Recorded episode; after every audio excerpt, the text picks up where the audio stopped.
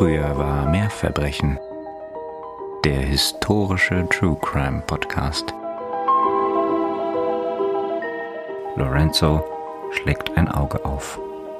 Ein roter Schleier trübt seinen Blick. Er liegt auf dem Bauch, schmeckt den trockenen Staub im Mund. Als er versucht, seinen Kopf anzuheben, lässt der gewaltige Schmerz ihn zurücksinken. Er greift nach seinem Kopf und kann nur eine verkrustete Masse ertasten. Gefühlt nach Stunden gelingt es ihm endlich, sich auf allen Vieren den Hügel hinaufzuziehen. Da sieht er sie alle liegen, tot. Doch zwei fehlen. Hä?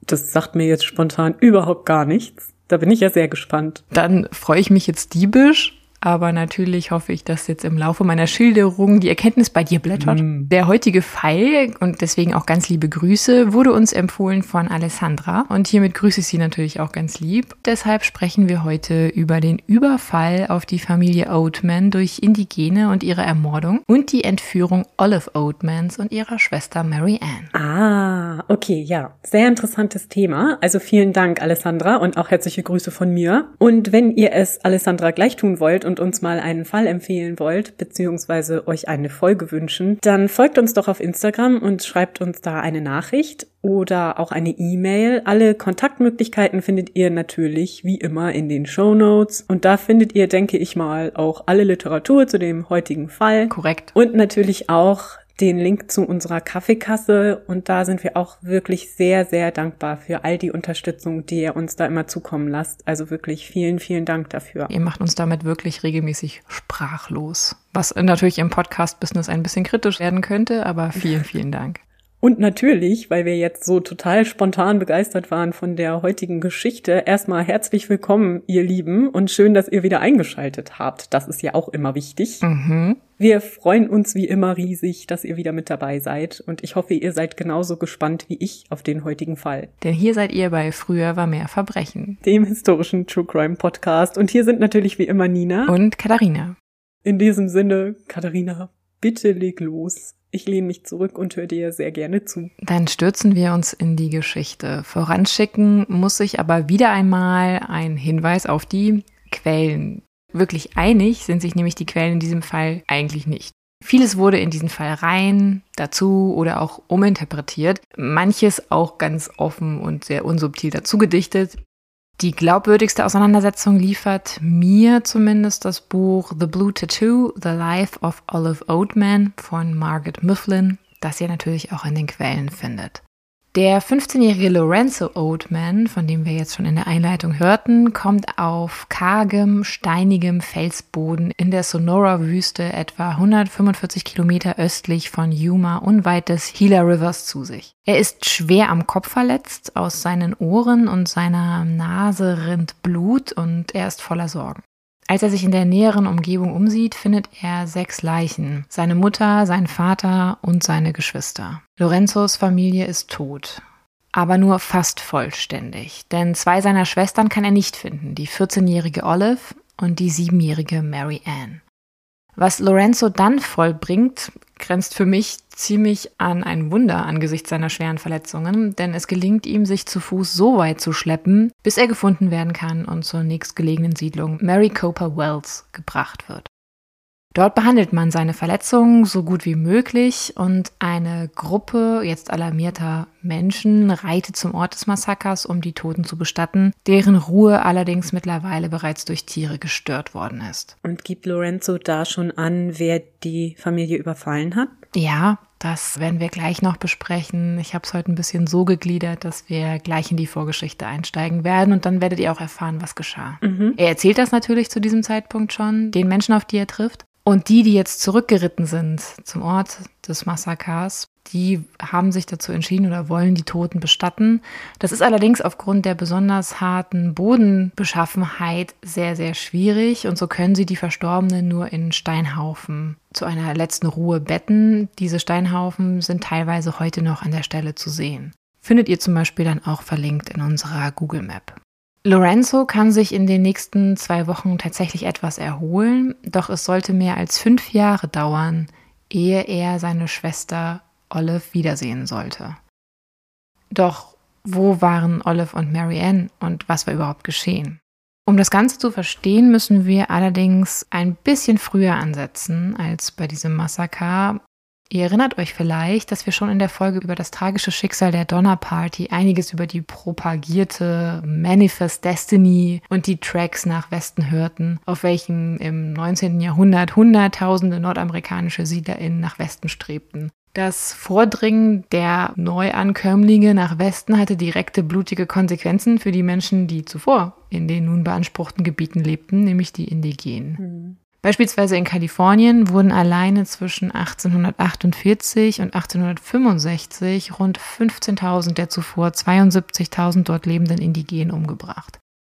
Wenige Jahre nach der Gruppe um die Familie Donner gab die Familie Oatman im Mai 1850 ihre Farm in Illinois auf und begab sich auf den langen und beschwerlichen Weg gen Westen. Die Oatmans bestehen aus der Mutter Mary, dem Vater Royce und sieben Kindern zwischen 17 und zwei Jahre.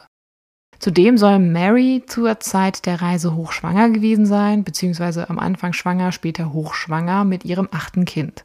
Die Oatmans und das ist auch wichtig, weil das war auch eine Motivation für sie überhaupt in den Westen zu reisen, sind ehemalige Mormonen, die sich jedoch der aus der Kirche Jesu Christi der Heiligen der letzten Tage hervorgegangenen Sekte um James C. Brewster zugewandt hatten.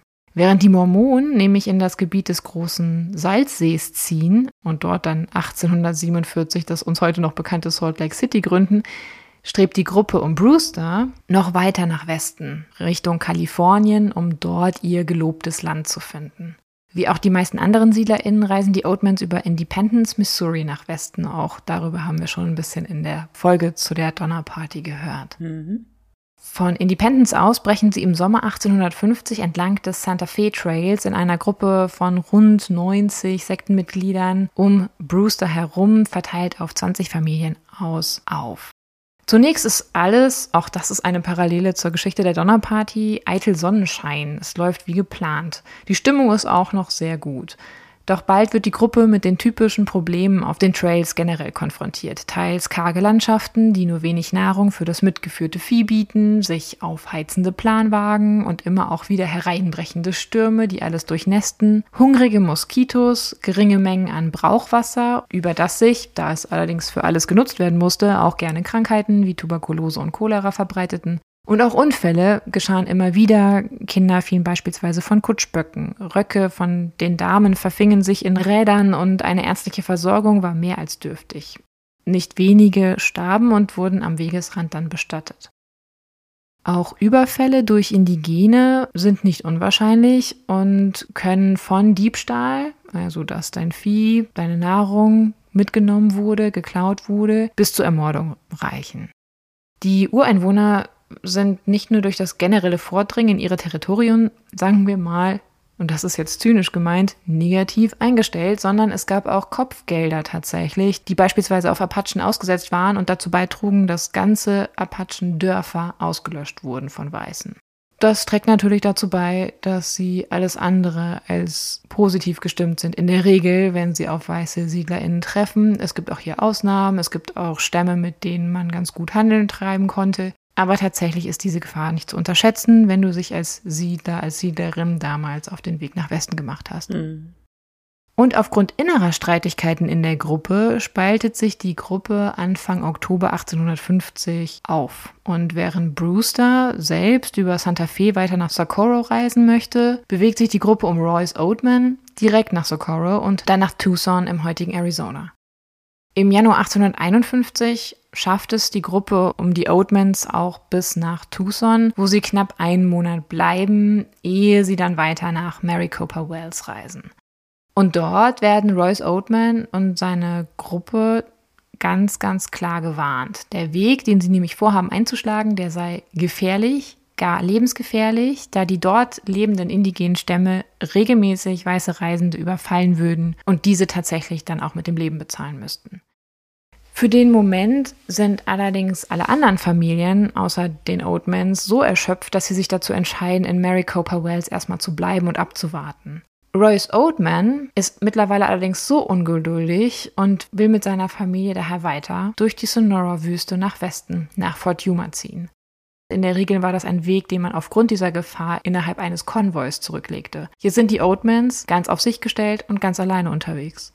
Die Situation der Oatmans spitzt sich tatsächlich auch bald nach Mary Cooper Wells dramatisch zu. Ihr verbliebenes Vieh, das sie noch hatten, ihr Pferd war schon viel früher gestorben auf dem Weg, ist bald so schwach, dass die Familie zu Fuß gehen muss und den Rest ihrer Habseligkeiten auch teils in mehreren Gängen selbst über Hügel hinauf und rüber tragen muss, weil das Vieh das nicht mehr leisten konnte.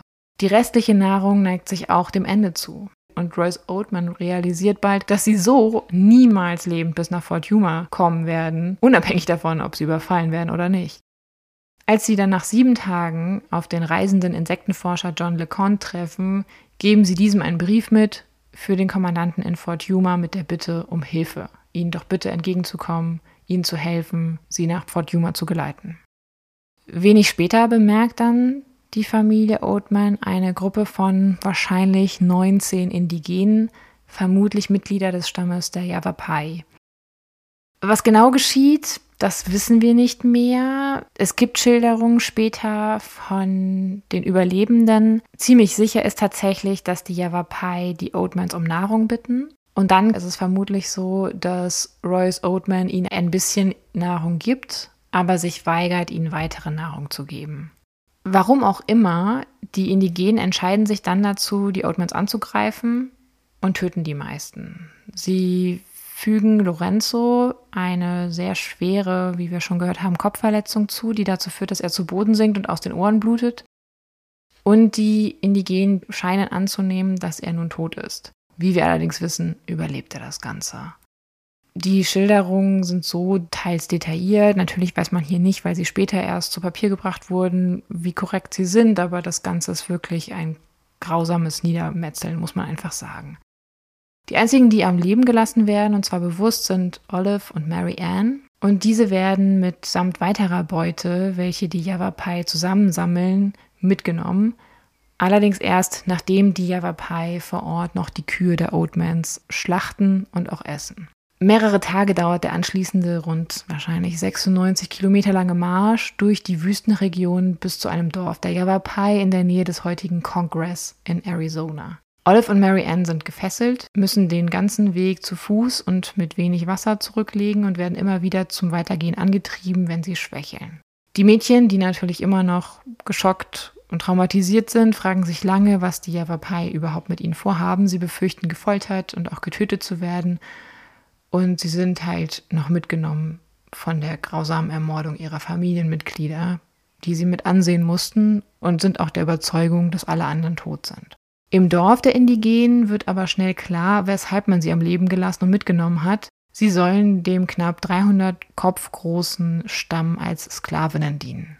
Das war eigentlich untypisch für die Yavapai, weil sie äußerst selten in Kontakt überhaupt mit Weißen traten oder sie überfielen. Also es gibt deswegen auch einige ForscherInnen, die davon ausgehen, dass es sich hier um einen anderen Stamm handelte. Ganz genau konnte es nie geklärt werden, welcher Stamm die Oatmans überfiel. Aber eigentlich ist der wahrscheinlichste der Stamm der Yavapai.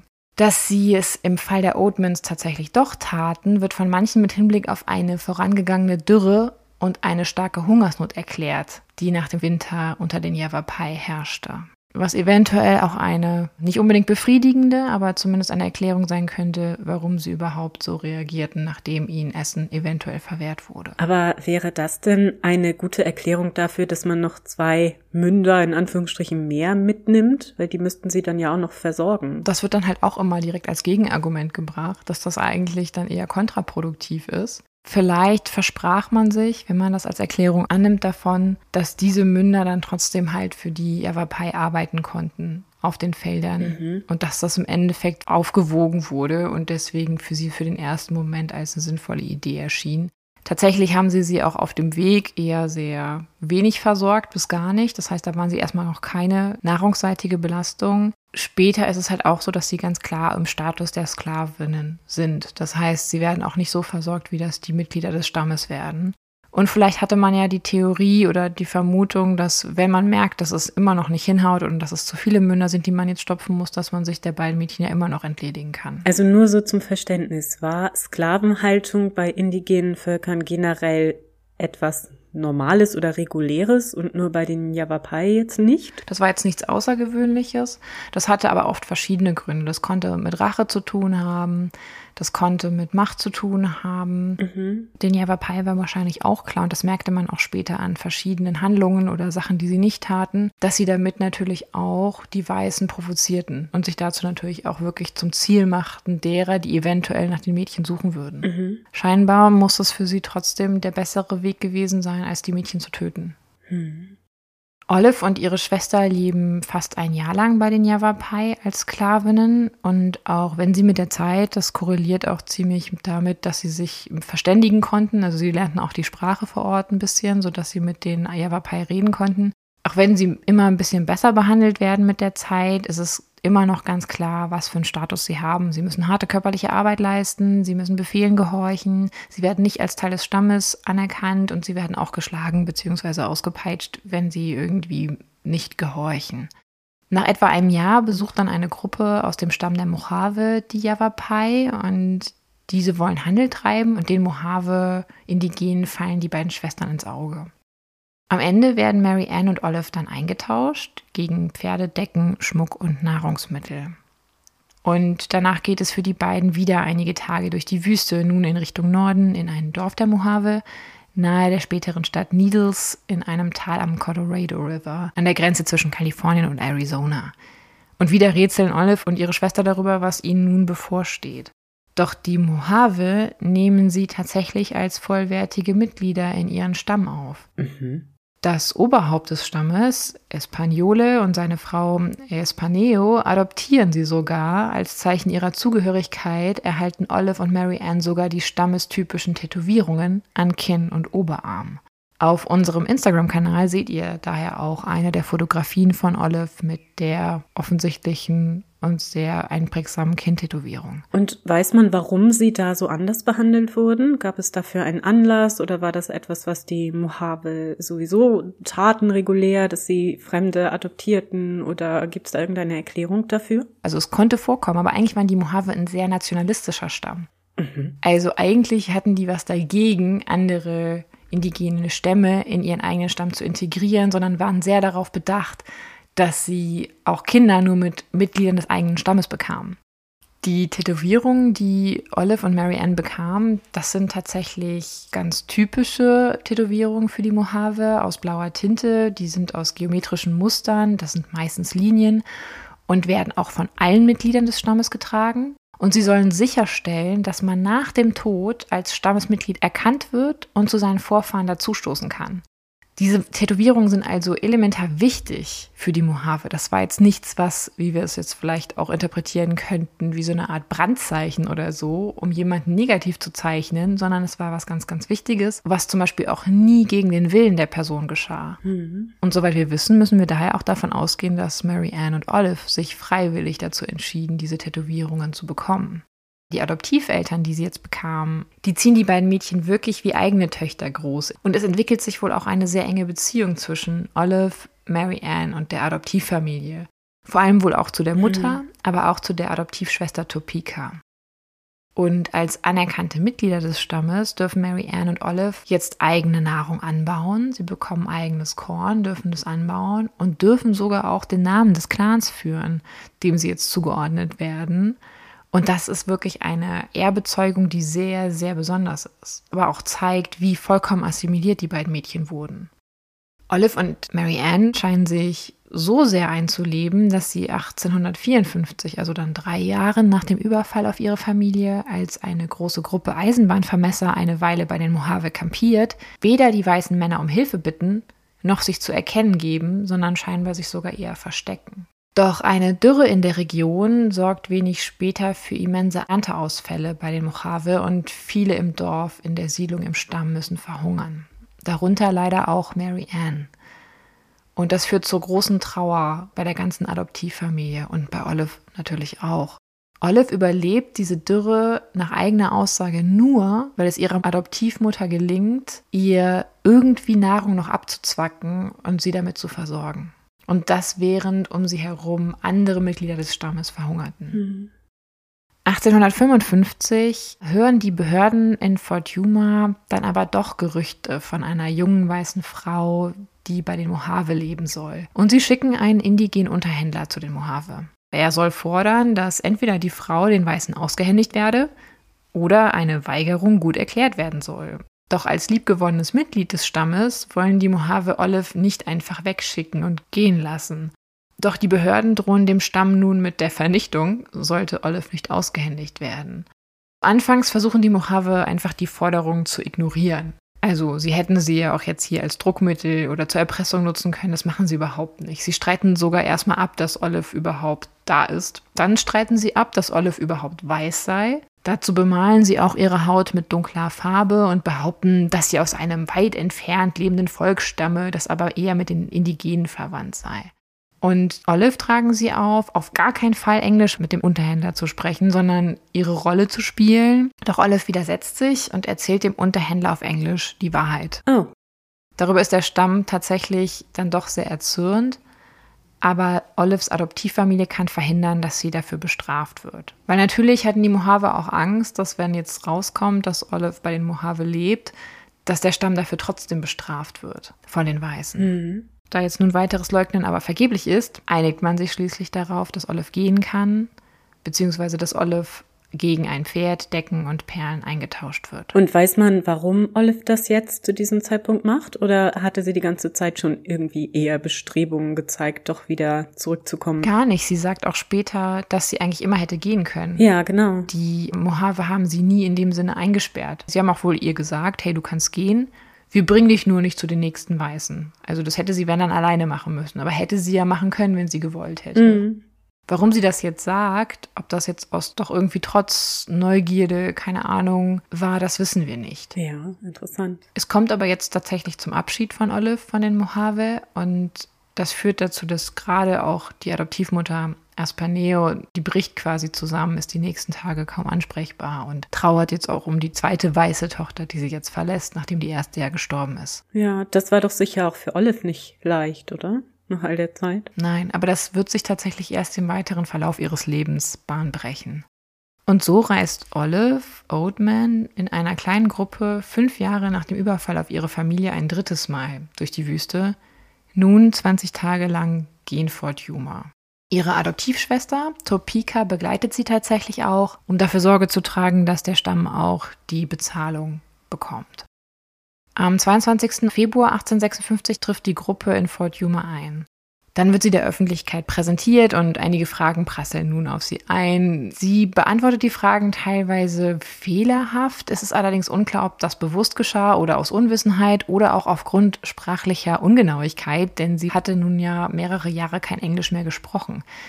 Beispielsweise sagt sie, sie sei zum Zeitpunkt ihrer Entführung elf und nicht 14 Jahre alt gewesen. Aber das kann auch einfach nur auch aufgrund der Aufregung gewesen sein, dass sie sich vertan hat, dass sie mit den Zahlen durcheinander geriet. Also ich würde ihr das jetzt erstmal noch nicht als bewusste Täuschung vorwerfen. Mhm. Und Olive erfährt nun, dass ihr totgeglaubter Bruder Lorenzo noch am Leben ist. Dieser, und jetzt kehren wir mal wieder zurück zu Lorenzo vom Anfang, hatte sich in Maricopa Wells dann den SiedlerInnen angeschlossen, die dort geblieben war, aus dem ursprünglichen Track der ehemaligen Mormonen um Brewster herum. Und war mit denen weiter nach Fort Yuma gereist, wo er einige Monate im Krankenhaus bleiben musste, bis er sich wieder vollkommen erholt hatte. Vielleicht noch ein kleiner Side-Fact. Falls ihr euch erinnert, dieser Bittbrief von Royce Oatman um Hilfe, der hat tatsächlich auch Fort Yuma erreicht und dennoch entschied sich der Kommandant vor Ort, auch als er wusste, dass noch zwei Kinder vermisst werden, hat er sich irgendwie nicht dazu entschieden, irgendwas zu tun und hielt es auch nicht für nötig, nach Mary Ann und Olive zu suchen. Vielleicht haben sie auch nicht damit gerechnet, dass die Mädchen noch am Leben sind. Ja. Man hatte ja, also wahrscheinlich sowohl schlechte Erfahrungen als auch zahlreiche Vorurteile. Natürlich, natürlich. Als Lorenzo dann wieder einigermaßen genesen ist, reist er nach San Francisco und arbeitete dort einige Zeit im Großhandel. Parallel dazu versuchte er aber so viel wie möglich über den Verbleib seiner Schwestern herauszufinden. Mhm. Die fehlenden Jahre nun an Schulbildung ließen ihn nur rudimentär schreiben, aber davon ließ er sich nicht aufhalten und tatsächlich gelangten auch die Gerüchte über die weißen Mädchen, die bei den Mojave nahe Fort Yuma lebten, auch an seine Ohren. Und nach all den Jahren treffen sich nun die beiden Geschwister. Hm. Das war wohl eine sehr, naja, komische Begegnung. Die haben wohl die erste Stunde gar nicht miteinander geredet und nur einander angestarrt. Und natürlich, ich meine, ist auch in diesen fünf Jahren sehr viel passiert auf hm. beiden Seiten. Aber auch bemerkenswert, dass beide überlebt haben, diesen Überfall. Nun macht schnell die Geschichte der jungen weißen Frau, die von in Anführungszeichen Wilden entführt wurde und deren hübsches Gesicht nun ein Kind-Tattoo ziert, Schlagzeilen, auch ergänzt um Fotografien von Olive. Im San Francisco Herald, dann später auch zitiert im Washington Sentinel, wird etwa geschrieben, ich zitiere, We have received the following interesting account of the rescue of beautiful young American girl named Miss Olive Oatman from a slavish captivity of the Yuma Indians. The whole narrative is of painful interest. Das Zitat Ende würde ich jetzt mal frei übersetzen mit Wir haben den folgenden interessanten Bericht über die Rettung eines schönen jungen amerikanischen Mädchens namens Miss Olive Oatman aus der sklavischen Gefangenschaft durch die Yuma-Indianer erhalten, die ganze Erzählung ist von schmerzlichem Interesse und dann folgt halt die Schilderung, was Olive geschah und wie damals die Familie überfallen wurde. 1857 wird Olive dann auch von dem methodistischen Pfarrer Royal Stratton interviewt. Unter dem Titel Life Among the Indians und später geändert zu Captivity of the Oatman Girls sollte das Buch, das Stratton auf Basis des Interviews schrieb, ein Bestseller werden. Hm. Stratton schildert darin das Leben von Olive und ihrer Schwester bei den Indigenen und innerhalb von drei Wochen ist die erste Ausgabe des Buches dann auch ausverkauft. Und Olive selbst verdient an ihrer Geschichte auch, nicht nur über das Buch, sondern sie schildert ihre Erlebnisse auf Vortragsreisen, lässt dazu auch Fotografien anfertigen, die ganz klar auch ihre Tätowierungen zeigen. Ihre Gesichtstätowierungen, die Tätowierungen am Arm, soll sie zeitlebens niemals öffentlich gezeigt haben. Doch sowohl Strattons literarische Auseinandersetzung als auch Olives eigene Schilderungen sind teils mit Vorsicht zu genießen und sollten auch immer im Kontext gesehen werden. Von einer kollektiven Erwartung, dem man irgendwie entsprechen musste, aber auch vielleicht der persönlichen und privaten Ansicht, die man von sich vertreten haben wollte. Zum Beispiel sprach Olive kurz nach ihrem Weggang von den Mojave kaum Englisch, und dies kann natürlich zu Missverständnissen geführt haben, sowohl auf ihrer Seite als auch auf der Seite der jeweiligen Rezipienten. Ja. Und manchmal handelt es sich auch um Ungenauigkeiten, die verschiedene Gründe haben können, wie etwa, dass Olive behauptete, von Apachen entführt worden zu sein, auch wenn es sich halt ziemlich sicher um Yavapai handelte. Jedoch wurde Apache damals als Begriff als Bezeichnung für verschiedene Stämme verwendet, von Weißen, die es nicht besser wussten. Olive erzählte auch, dass sie tätowiert worden sei, damit sie nach einer Flucht wieder hätte erkannt werden können, so wie wir das halt kennen von Brandmalen auf Kälbern oder Rindern. Aber wir wissen ganz klar, dass das damit überhaupt nichts zu tun hatte und das muss auch Olive gewusst haben, weil tatsächlich die meisten Mojave-Frauen hatten diese Gesichtstätowierungen mhm. und sie muss das gewusst haben. Deswegen ist hier die Frage, warum hat sie die Geschichte dann an das westliche Erwartungsmanagement angepasst? Naja, vielleicht gab es auch eine Art Verurteilung von Olive, von der westlichen ja. Gesellschaft, weil oder weil sie mit den Indigenen zusammengelebt hat. Und sie wollte sich vielleicht ein bisschen davon distanzieren. Ob ihr das jetzt leicht gefallen ist, möchte ich bezweifeln. Nach allem, was du erzählt hast, ich weiß es ja nicht, aber vielleicht hatte sie auch ein bisschen die Befürchtung, ne, dass ihr das irgendwie vorgeworfen wird. Ziemlich sicher sogar. Darauf deuten auch andere Aspekte noch, zu denen wir gleich noch zu sprechen kommen. Deutlich kritischer muss man tatsächlich auch sehen, wie Stratton in dem Buch mit wirklich seiner rassistischen Anschauung gegenüber den Indigenen nicht hinter dem Berg hält. Olive selbst betont nun tatsächlich sehr, wie froh sie ist, wieder in der weißen Welt zu sein. Und sie blickt auch teils in Formulierungen sehr auf die Indigenen herab. Gleichzeitig sagt sie aber auch, dass die Mojave sie nie davon abgehalten haben zu gehen. Und auch wenn sie die Mojave nun oder am Ende schließlich scheinbar bewusst und freiwillig verlassen hatte, scheint sie unglücklich gewesen zu sein und die Mojave und ihre Adoptivfamilie sehr vermisst zu haben. So reist sie zum Beispiel 1864 nach New York, um einen Würdeträger der Mojave zu treffen. Und er soll Olive dann von ihrer Familie erzählt haben, wie es denen so geht, dass sie immer noch sehr stark vermisst wird, gerade durch ihre Adoptivschwester. Mhm. Und da sehen wir eine starke Zerrissenheit in dieser Person, in dieser Frau was auch immer wieder thematisiert wurde und was auch ein bisschen zu ihrer Faszination beitrug, ist, ob Olive während ihrer Zeit bei den Indigenen vergewaltigt wurde oder bei den Mojave gar einen Partner oder mehrere Partner hatte, mit denen sie auch sexuell verkehrte. Olive hat das immer wieder von sich gewiesen. Eine Freundin von Olive hat später aber behauptet, dass Olive ihr erzählt habe, dass sie bei den Mojave verheiratet gewesen sei und auch Mutter von zwei Kindern geworden sei. Ja, das ist ja gar nicht mal so unwahrscheinlich, oder? Ja, dazu kommen wir auch gleich. Da gibt es nämlich auch Hinweise zu oder zumindest Sachen, die dafür sprechen würden, nämlich das klassische Verhalten bei den Mojave.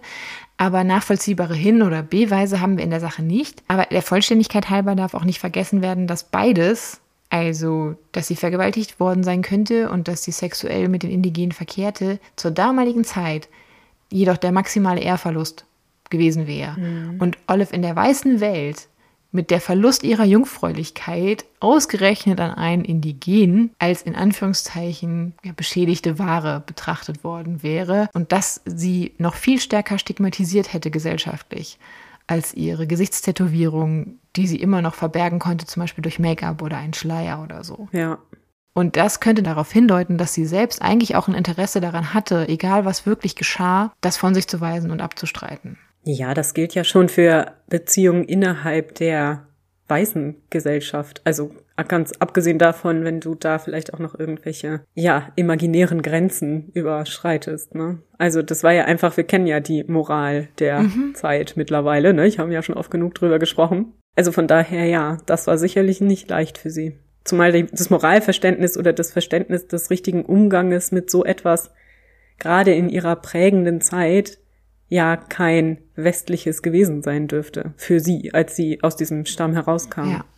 Tatsächlich wissen wir auch von den Mojave darüber Bescheid, wie sie ihre Verpaarungen vorantrieben oder begingen. Also die waren Serienmonogamisten, also die lebten immer in monogamen Partnerschaften, mhm. die sie aber auch verlassen konnten und dann wieder eine andere monogame Beziehung eingehen konnten. Und du warst in dem Moment verheiratet, wenn du dich dazu entschieden hast, zusammen in einem Zelt oder in einer Behausung zu leben. Also wie bei uns. Im Grunde wie bei uns, genau. Nur ohne einen Trauschein etc. pp. Und du konntest das Ganze auch in dem Moment beenden, wo du einfach das Zelt verlassen hast. Und man weiß halt auch, dass es da ganz klare Riten gab, dass Sexualität für die Mojave was ganz Natürliches war. Und es ist davon auszugehen, dass Olive als adoptierte und stark assimilierte Frau auch da involviert wurde. Es ist fast gar nicht möglich, dass das nicht so war. Davon ist auszugehen. Ja, warum sollte sie das auch nicht tun? Also, ne, vorausgesetzt, da war jetzt kein Zwang involviert, aber das muss ja gar nicht involviert gewesen sein, wenn sie so aufwächst. Sie war 14. Also, das ist ja auch in der viktorianischen Zeit ein Zeitpunkt, wo du gerade anfängst, mit diesen Dingen vielleicht zu kokettieren, ne? Ja. Und wenn du in dieser Zeit dann in eine komplett neue Kultur kommst, dann nimmst du das ja auch ein Stück weit an. Also ich denke nicht, dass die das als Problem empfunden haben wird. Nein, und ich würde das auch aus heutiger Sicht oder aus meiner persönlichen Anschauung überhaupt nicht als verwerflich betrachten. Ich kann nur verstehen, mhm. dass wenn es so war, was sehr wahrscheinlich ist, Olive nicht wollte, dass das in der weißen Welt diskutiert wurde oder zum Thema wurde. Ja, natürlich, das ist komplett nachvollziehbar, auf jeden Fall. Und meiner ganz persönlichen Meinung nach hat Olive vermutlich zu dem Zeitpunkt immer noch sehr stark mit der traumatischen Ermordung ihrer Familie zu kämpfen. Dann war sie ja ein Jahr lang in Gefangenschaft im Grunde. Und nun hat sie aber ihre neue Familie, ihren neuen Stamm, ihre neue Gesellschaft, in der sie lebt, auch wieder verloren. Trotzdem bleibt Olive in der weißen Welt. Wir haben auch Beispiele von entführten weißen Kindern, die bei Indigenen aufgewachsen sind, die dann wieder zurückkehrten zu den Stämmen. Mhm. Und Olive zieht mit ihrem Bruder Lorenzo dann nach Oregon. 1864 lernt sie auf einer ihrer Vortragsreisen den gut situierten Rancher John B. Fairchild kennen. Die beiden verlieben sich, wohl auch sehr leidenschaftlich, und im November 1865 heiraten sie. Olive zieht sich von ihren Vortragsreisen zurück und das Ehepaar wird in Texas sesshaft. Fremden gegenüber soll Olive nun immer mehr und mehr reserviert gewesen sein, was ihre Tätowierungen im Gesicht betraf. Also die zum Beispiel bei der Erstbegegnung mit der Hand verdeckt haben, dann später mit Make-up oder auch mit einem Schleier. Und es gibt tatsächlich auch einige, nicht viele, aber es gibt auch Fotografien von ihr, wo man diese Tätowierungen nicht sieht, einfach weil sie sie abgedeckt hat. Zur Zeit ihrer Vortragsreisen, weil sie dann damit ja auch Geld verdiente tatsächlich, waren sie immer sehr sichtbar und da gab es dann halt auch sehr viele Fotos, die sie auch selber produzieren ließ, wo man diese Tätowierungen aktiv sah. Aber das ist im Grunde ja ein sehr selbstbewusster Umgang mit dem eigenen Körper. 1873 adoptieren Olive und ihr Mann dann einen drei Wochen alten Säugling, ein Mädchen, das sie Mary Elizabeth mit Spitznamen Mamie nennen. Doch Olive geht es stetig schlechter. Sie leidet unter Depressionen, chronischen Kopfschmerzen. Sie kann auch mal einen Monat lang nur auf einem Auge sehen und sie ist immer wieder sehr, sehr lange in Krankenhäusern oder auf Kuren. Wir wissen allerdings nicht, ob das physische oder psychische Gründe hatte, die ihr so zusetzten. Es kann wirklich hier nur spekuliert werden. In jedem Fall zieht sie sich immer mehr zurück und es geht ihr nicht gut. Und wir wissen auch aus Briefen von ihr aus dieser Zeit, dass sie auch immer noch sehr, sehr stark auch am Verlust ihrer zwei Familien im Grunde zu knabbern hatte. Deswegen halte ich es nicht für falsch davon auszugehen, dass hier auch einer der Gründe für ihren Zustand zu suchen ist. Mhm. Vielleicht zusätzlich zu einer körperlichen Erkrankung, die sie hatte. Am 20. März 1903 stirbt Olive Oldman, nun Fairchild, im Alter von 65 Jahren dann auch an einem Herzinfarkt. Und Olives Geschichte regte schon zeitlebens die Fantasie vieler an. Strattons Buch wurde, wie gesagt, ein voller Erfolg und auch ihre eigenen Vortragsreisen trugen hierzu bei. Aber natürlich spielte auch die Faszination für Olives vermeintliche Exotik und Exotik jetzt in Anführungszeichen und sie war eine hübsche Frau eine Rolle und sie wird halt auch immer wieder gern, wie wir ja schon gehört haben, erotisiert. Ihre Geschichte ist aber auch Vorbild für Theaterstücke, für Zirkusshows, für Frauen, die später auch mit Körpertätowierungen in Zirkussen auftreten, so à la P.T. Barnum. Mhm. Diese Geschichte findet sich aber auch als Versatzstücke immer wieder in Filmen und modernen Serien. Und heute gibt es auch eine Stadt in Arizona mit dem Namen Oatman, die sich auf Olive bezieht. Und Olive wird auch immer wieder genannt halt als eine Vorreiterin oder eine Frau, die recht früh selbstbestimmt mit ihrer Körperlichkeit umging. Also die ganz klar das nutzte, um damit auch Geld zu verdienen. Die Frage ist auch, wie viel Wahl sie gehabt hat, weil damals konnte man halt diese Gesichtstätowierungen nicht weglasern wie heute. Sie hatte nur die Wahl, sich entweder komplett aus der Öffentlichkeit zurückzuziehen oder damit offen umzugehen und gegebenenfalls halt trotzdem nach außen hin das Bild zu vermitteln von der nun glücklichen Weißen, die wieder in der weißen Welt zurückgekehrt ist und auch überhaupt nicht vermisst, bei ihrem indigenen Adoptivstamm zu sein. Was am Ende die Wahrheit ist, ich glaube, sie ist daran schon auch zerbrochen, unabhängig davon, dass sie einfach hochtraumatisierende Erlebnisse erlebt hat in ihren jungen Jahren. Und das ist dann tatsächlich das tragische und traurige Ende der Olive Oatman über die wir heute ein bisschen was gehört haben. Hm. Eine sehr interessante Geschichte. Ich habe auch noch sehr viel Neues gelernt, tatsächlich. Ich fand das wirklich spannend, gerade weil man auch so einen Einblick erhält, ein bisschen zumindest, den Möglichkeiten nach, in die Psyche vielleicht oder in das, was in so einem Kind vorgeht, wenn es komplett in eine andere Kultur integriert wird, ne, so über Nacht quasi. Und dann auch noch mit diesem traumatischen Erlebnis, das da vorhergeht. Mhm. Also, es stellt sich ja die Frage, wäre es möglich gewesen, selbst wäre der Stamm, der ihre Familie getötet hat, initial netter zu ihnen gewesen, hätte sie sich da in der gleichen Form integrieren können. Ne? Also weil es ja eben diese traumatische Verbindung gab. Konnte das Kind überhaupt den Unterschied sehen? Also wusste sie das? Also wusste sie, dass es nicht in Anführungsstrichen der gleiche Stamm ist oder, oder ähnliche Indigene? Wie weit war ihr das bewusst? Sind das Dinge, über die sie gesprochen hat? Ihr war das schon bewusst, weil sie zum Beispiel in ihren Schilderungen die Yavapai immer so als irgendwie niedere Indigene bezeichnet und die Mojave als ein bisschen intellektuellere, weitergebildete Indigene. Ob das jetzt so stimmt, lasse ich mal dahingestellt. Aber das ist schon eine unterschiedliche Bewertung, die sie da vornimmt. Mhm. Ob sie das auch macht, vielleicht, um wiederum sich wieder ein bisschen besser darzustellen oder die Indigenen, bei denen sie aufwuchs, als ein bisschen weißer darzustellen als Indigener, ne, damit es ein bisschen weniger schlimm ist für die weiße Bevölkerung, vor der sie darüber redet. Mhm. Ich denke, also wie du sagst, ne, vielleicht wird ihr das als 14-, 15-Jährige nicht so bewusst gewesen sein, zumal sie ja auch damit aufgewachsen sein dürfte, dass das alles naja, Indianer sind. Mhm. Ne? Also ich benutze jetzt hier ganz bewusst dieses Wort, das natürlich man nicht benutzen sollte, weil natürlich die Menschen damals mit diesen entsprechenden Vorurteilen daran gingen. Also mhm. die haben ja keinen großen Unterschied gesehen, denke ich. Und deswegen glaube ich, wahrscheinlich zuerst wird es schon für sie nicht so einfach gewesen sein. Aber wenn man dann in ein so liebevolles Umfeld kommt, dann kann ich mir schon vorstellen, dass es da irgendwo auch zum Gewissenskonflikt kommt. Denn sie wird ja trotzdem die Erinnerung gehabt haben an die Ermordung ihrer Eltern mhm. und ihrer Geschwister ja, wie schwierig das sein muss, dann in dieser neuen Kultur mit total widersprüchlichen Gefühlen zu leben. Denn auf der einen Seite liebst du dein neues Zuhause, du liebst deine neuen Eltern, aber du liebst ja auch die alten Eltern, die du irgendwie verloren hast, was wieder im Zusammenhang steht.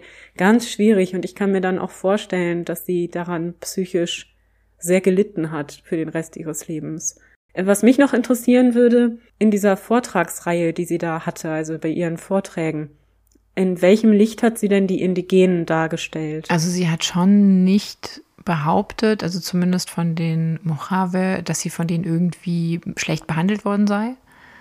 Das hat sie schon ganz klar gesagt, dass die gut zu ihr waren. Aber sie hat sie oft dann doch als eher mindere Menschen dargestellt, als sehr einfach, mhm. mit sehr einfachem Ackerbau. Also tatsächlich hat sie sehr oft das Bild versucht wiederzuspiegeln, was die ZuhörerInnen wahrscheinlich davon hatten, was das Publikum erwartet hat auch. Sie hat aber nie insofern gelogen, als dass sie behauptet hätte, sie sei dort schlecht behandelt worden oder gegen ihren Willen zu etwas gezwungen worden oder so etwas. Und dass sie wirklich dann auch von, von Texas oder von Oregon aus nach New York reist, mhm. um diesen Würdenträger zu treffen, diesen Stammesvorstand. Das sagt schon sehr, sehr viel darüber aus, mit dem sie dann auch in der Sprache der Mojave geredet hat. Also sie hat mit dem auch nicht auf Englisch gesprochen, sondern in der Mojave-Sprache, hat sich auch nach ihrer Familie erkundigt. Also das deutet schon eher darauf auch hin, dass sie denen sehr, sehr zugetan war und dass sie das nach außen hin nur so behauptet oder erzählt hat, weil sie wusste, das wird von ihr erwartet. Ja, eine interessante Geschichte, weil natürlich aus meiner heutigen hier auf meinem Sessel sitzenden Position für mich auch schwer nachvollziehbar nach der langen Zeit, wieso sie dann plötzlich diese Entscheidungen trifft. Ne? Sie musste ja davon ausgehen, dass ihre Familie wahrscheinlich nicht mehr am Leben ist. Mhm. Das sagtest du ja. Also warum sie dann obwohl sie in so einer liebevollen Umgebung war, doch wieder zurück wollte scheinbar in die weiße Welt, davor aber ja nie die Anstalten gemacht hat, obwohl man sie nicht zurückgehalten hat. Also, wenn ich mich jetzt total dumm anstelle, ne, was so psychologische Muster angeht, verzeiht mir bitte, wir sind ja keine PsychologInnen. Das ist jetzt hier wirklich ein bisschen Spekulation.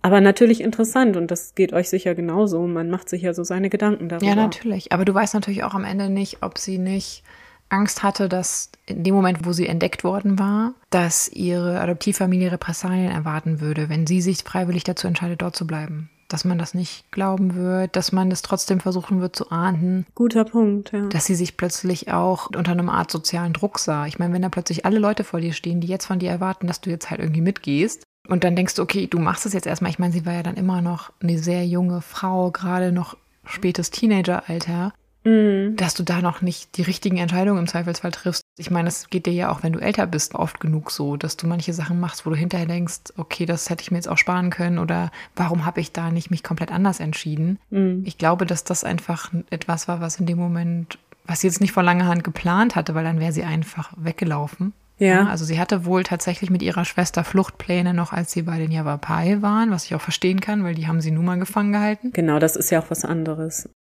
mir war es im ersten Moment nicht verständlich, warum sie die Indigenen verlassen hat. Aber du hast natürlich recht. Es kann natürlich sein, dass sie da in irgendeiner Form eine Bedrohung sah und vielleicht auch eine ganz reale Bedrohung mhm. da war für ihre Adoptivfamilie. Das stimmt.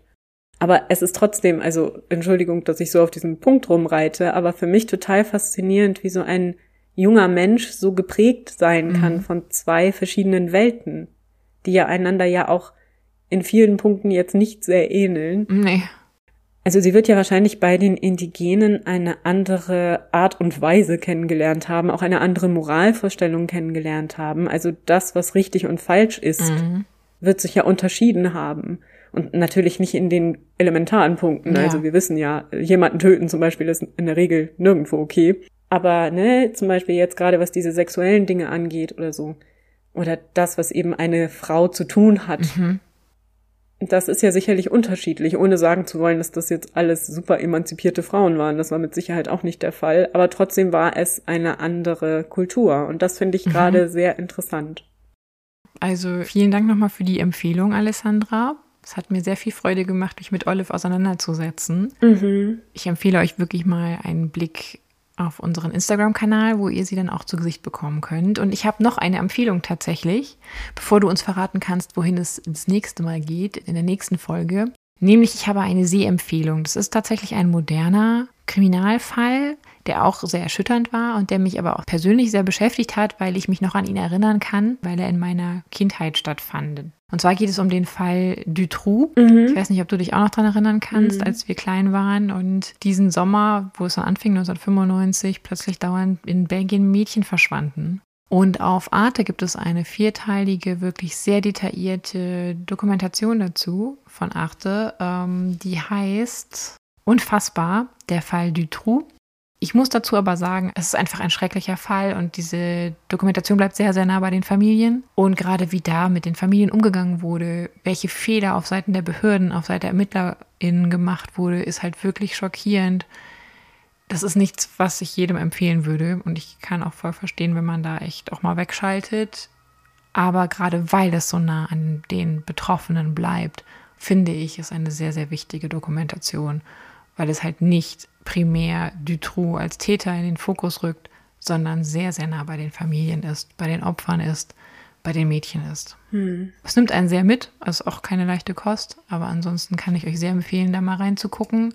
Und die Dokumentation ist auch noch bis zum 7.8. in der 8. Mediathek abrufbar. Also von daher, wenn ihr das hört und es ist was für euch und ihr fühlt euch dazu in der Lage und mögt auch moderne Fälle, dann ist das eine klare Empfehlung von mir. Aber jetzt, Nina, wo geht's hin nächstes Mal? Und wann geht's hin? also erstmal vielen Dank für die Empfehlung. An einem starken Tag werde ich mir das vielleicht auch mal zu Gemüte führen, muss ich mal sehen. Aber klingt auf jeden Fall interessant und gut gemacht. So, und wo wir gerade bei interessant sind. Das, und gut gemacht? naja, wir werden sehen, aber hoffen wir mal. Das Thema der nächsten Folge führt uns wieder um die Welt nach Australien, hm. Wo wir eine Dame kennenlernen werden, die, na sagen wir mal, einen gewissen Verschleiß an Herren hat. Okay, dann bin ich mal gespannt. Ja, also es ist nicht die gute Art eines Verschleißes an Herren. Das wäre ja völlig okay. Dann freuen wir uns auf die nächste Folge. Ja, und wir freuen uns darauf, dass ihr dann wieder mit dabei seid hier bei Früher war mehr Verbrechen. Eurem historischen True Crime Podcast.